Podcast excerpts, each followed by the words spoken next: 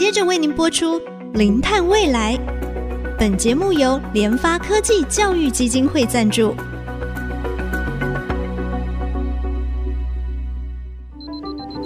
前瞻能源新方向，以科学与科技迈向近零碳排，智慧永续，与您一同开创零碳未来。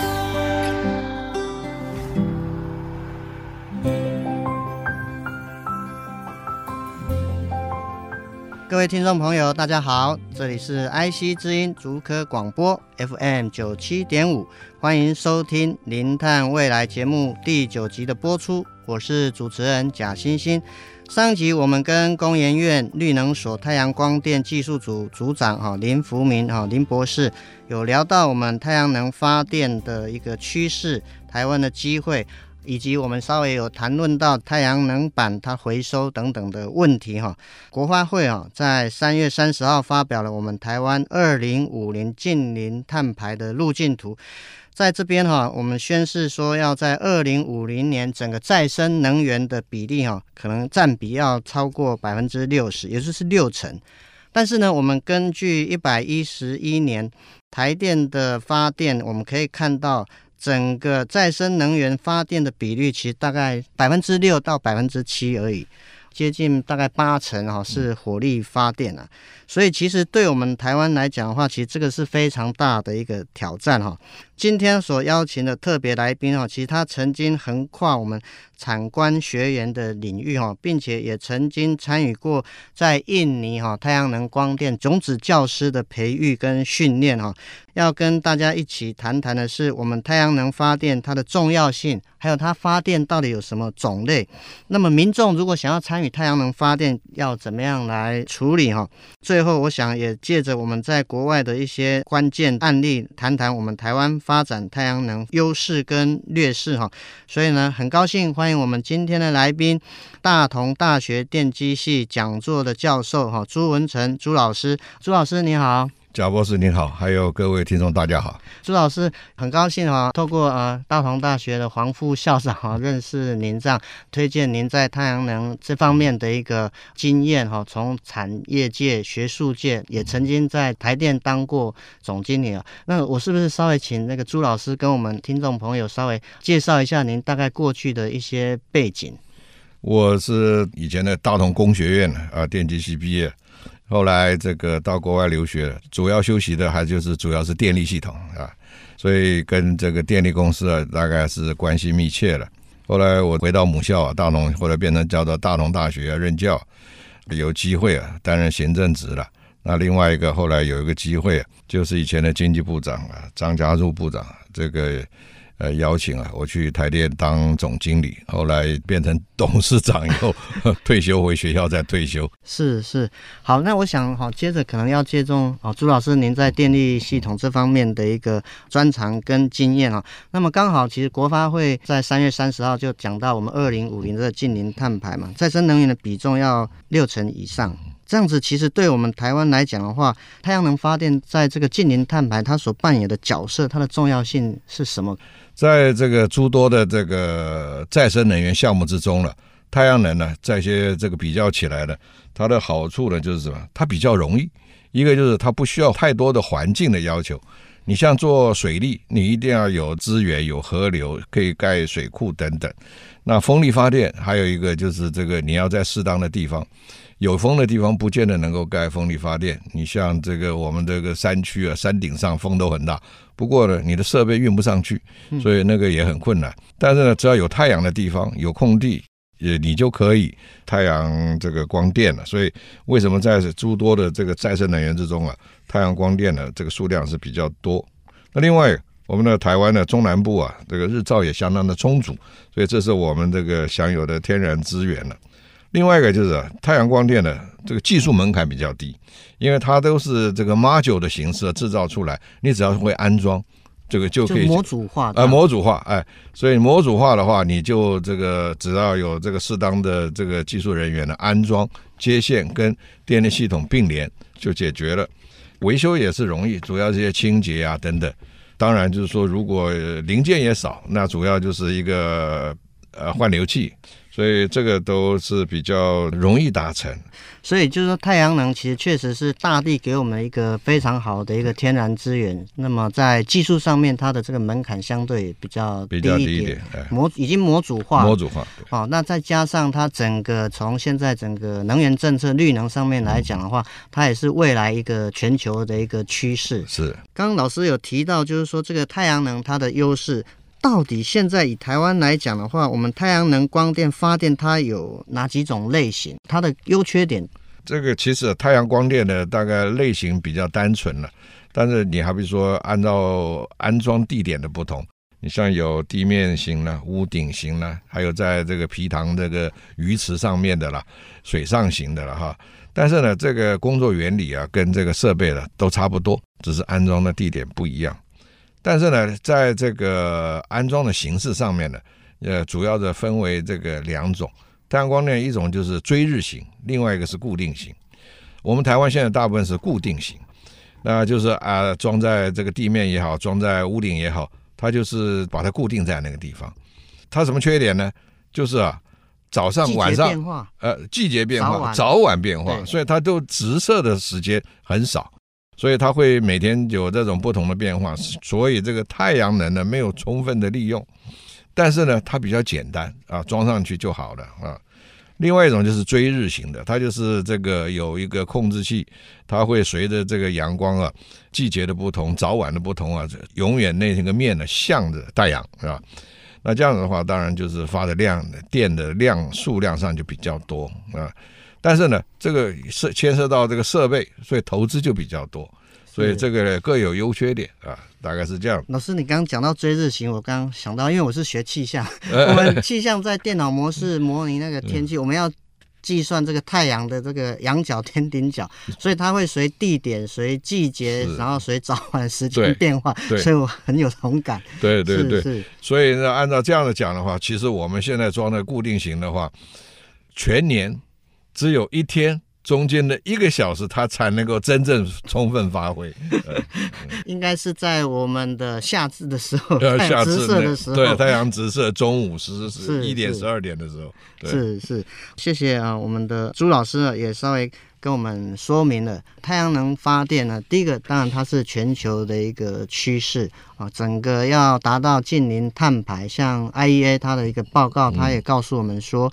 如果以全球的角度上来看的话，再生能源的占比应该要达到大概将近百分之八十左右哦，所以我觉得这个是一个全球的一个趋势。那当然也刚刚透过啊朱老师的说明，也让我们知道太阳能其实它有它的这个便利性，它在环境上面啊所受的限制相对是比较少一点点哦。那当然在场域上面来讲的话，我们可以透过地面型屋顶。水上型，或者说现在有听到，就是说类似鱼电共生等等这方面的太阳能的发电的一个优势啊。那当然，我觉得太阳能发电的一个好处，它是大自然给我们的一个资源啊。老师刚刚也另外跟我们讲，那时候我也没有特别注意到，就是太阳能发电呢，还有一个，如果真正要发挥更好的效率的话，就是要随着太阳光线的一个角度，整个太阳能板要有一个这个变动，也就是说追日型的太阳能发电。节目先进行到这里，我们休息一下，待会再回到我们零碳未来的节目。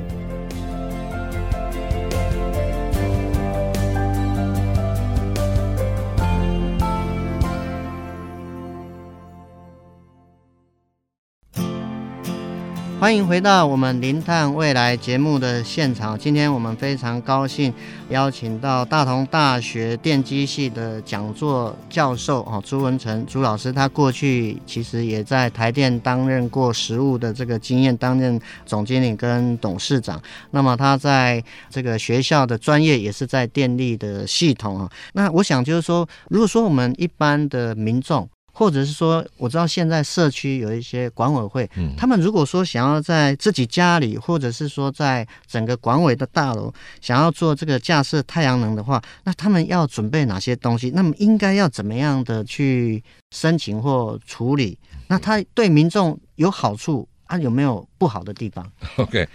这个我想想要在自己的家里面，或者是公共住宅里面，这个能够想装设太阳光电的话。其实也也不需要准备什么，因为这个你只要准备屋顶，你要有屋顶啊。OK，像我家就不行，我住三楼，那么四楼屋顶是四楼，是不是？嗯、所以这就不行了哈。那当然就是说有这个屋顶可以装设了以后，剩下就是相关建筑法规的了。但是没有关系，这是有专人哈会替您服务。那这就有几种方式呢来做安装啊。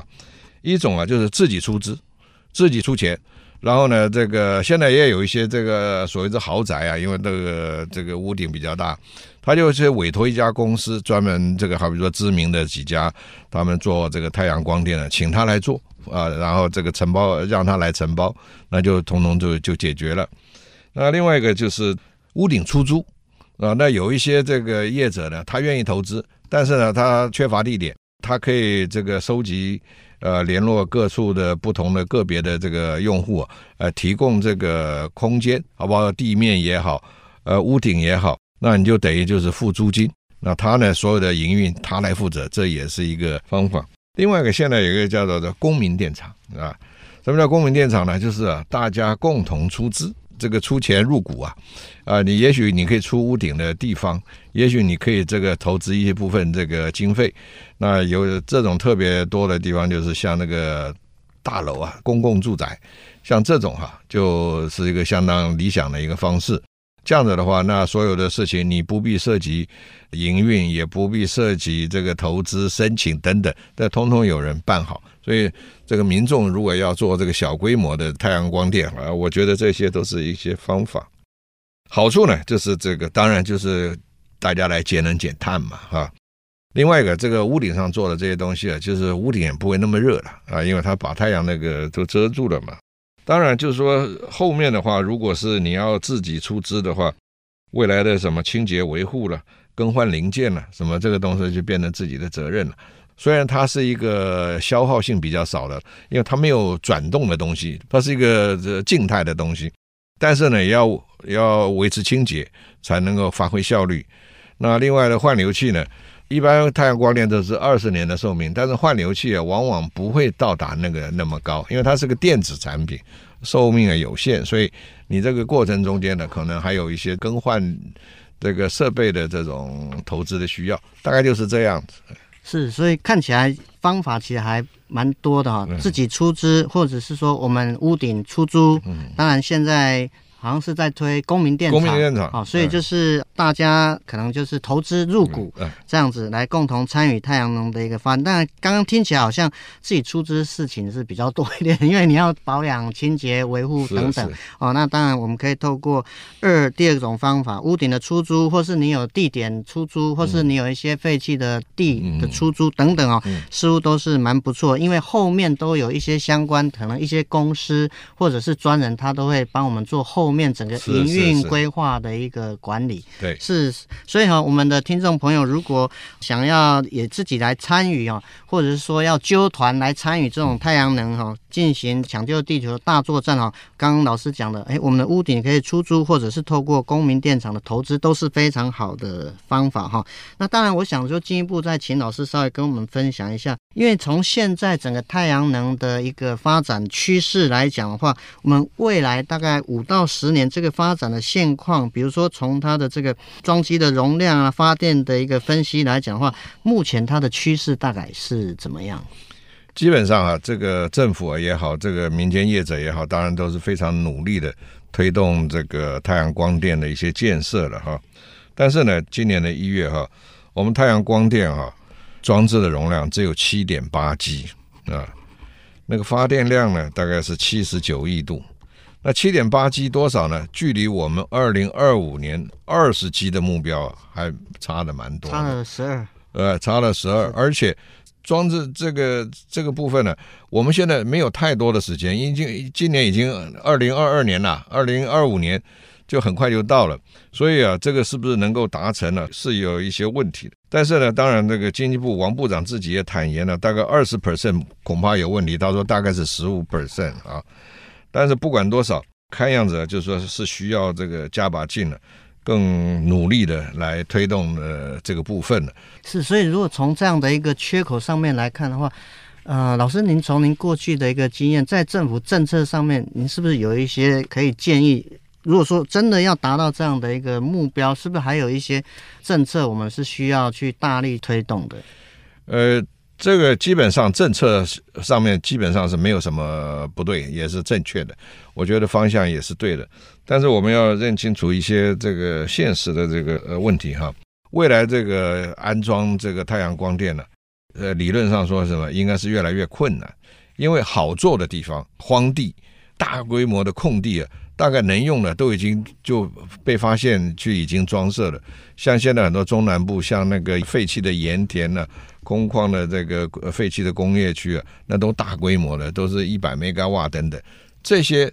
大概能够用的恐怕是越来越少。对，所以未来推动这种大型的是越来越困难啊。但是我们相对的在中南部这边呢，你看的这个透天厝里面哈。大概装设太阳能热水器的很多，因为以前政府有补贴啦，有奖励，但是啊，装设这个太阳光电的不多，可能不知道怎么样用，透过什么管道。不过刚才我们介绍了有很好几种方式啊，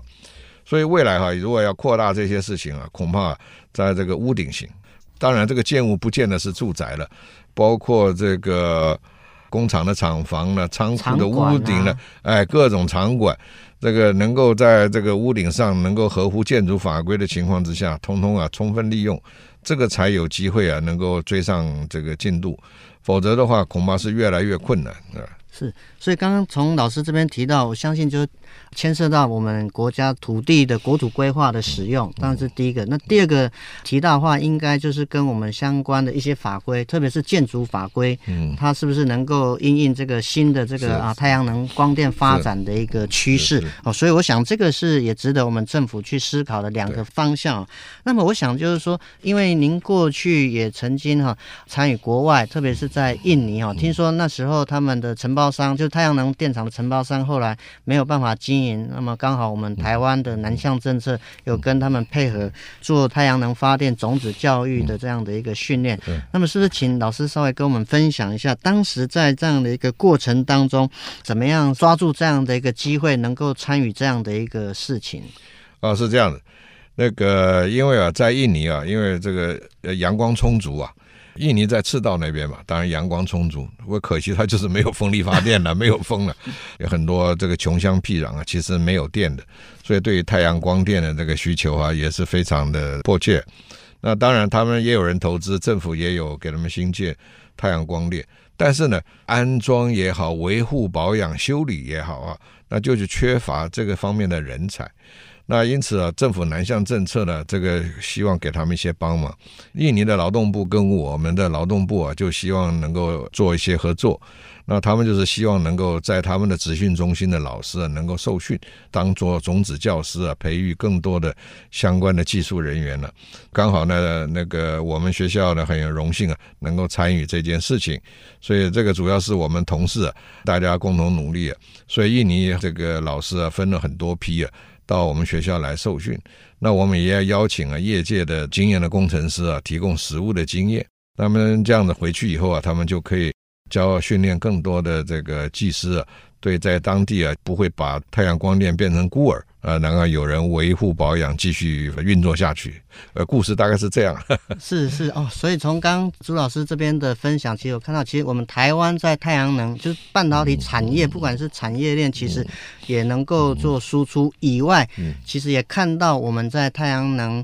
啊这方面人才种子的这个教育培训，也是一个可以输出的一个经验哈。今天真的非常高兴哈，邀请朱老师，他有实务的经验，然后也在学。树上面有非常卓越的一个成就，来告诉我们在太阳能发电其实它的重要性，以及如果我们一般的听众朋友如果想要一起来进行这个抢救地球大作战的一个参与，从事这个太阳能光电的一个发展，我们可以出租我们的屋顶，或者是透过公民电厂的一个投资入股啊，来一同来进行这个抢救地球的大作战。那当然，其实我觉得刚刚朱老师也特别提到太阳能光电的一个发展，对台湾来讲，我们。二零五零的近零碳排，再生能源要占比要到百分之六十哦，其实是非常不容易的。但是就我们现实问题上面来讲，用地的取得越来越不容易，所以我们国家整个国土的开发政策怎么样能够跟这个能源产业去做结合，是一个非常重要的议题。这是第一个。那么第二个来讲的话，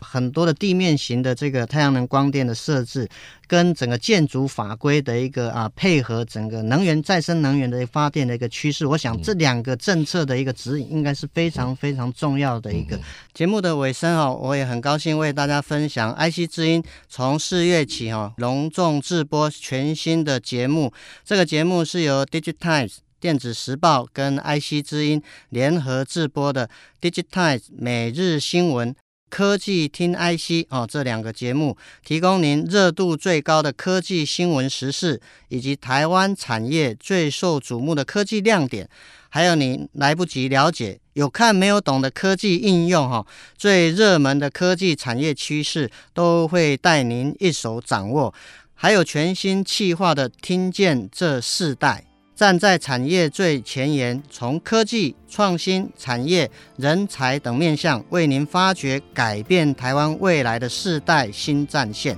节目都会同步在 IC 之音的官网 AOD 随选随播，也同步上到 Podcast。欢迎大家锁定节目 Podcast，好节目不错过哦。再次谢谢我们今天的来宾，我们节目进行到这里，感谢大家的收听，我是贾欣欣，下周同一时间我们再会。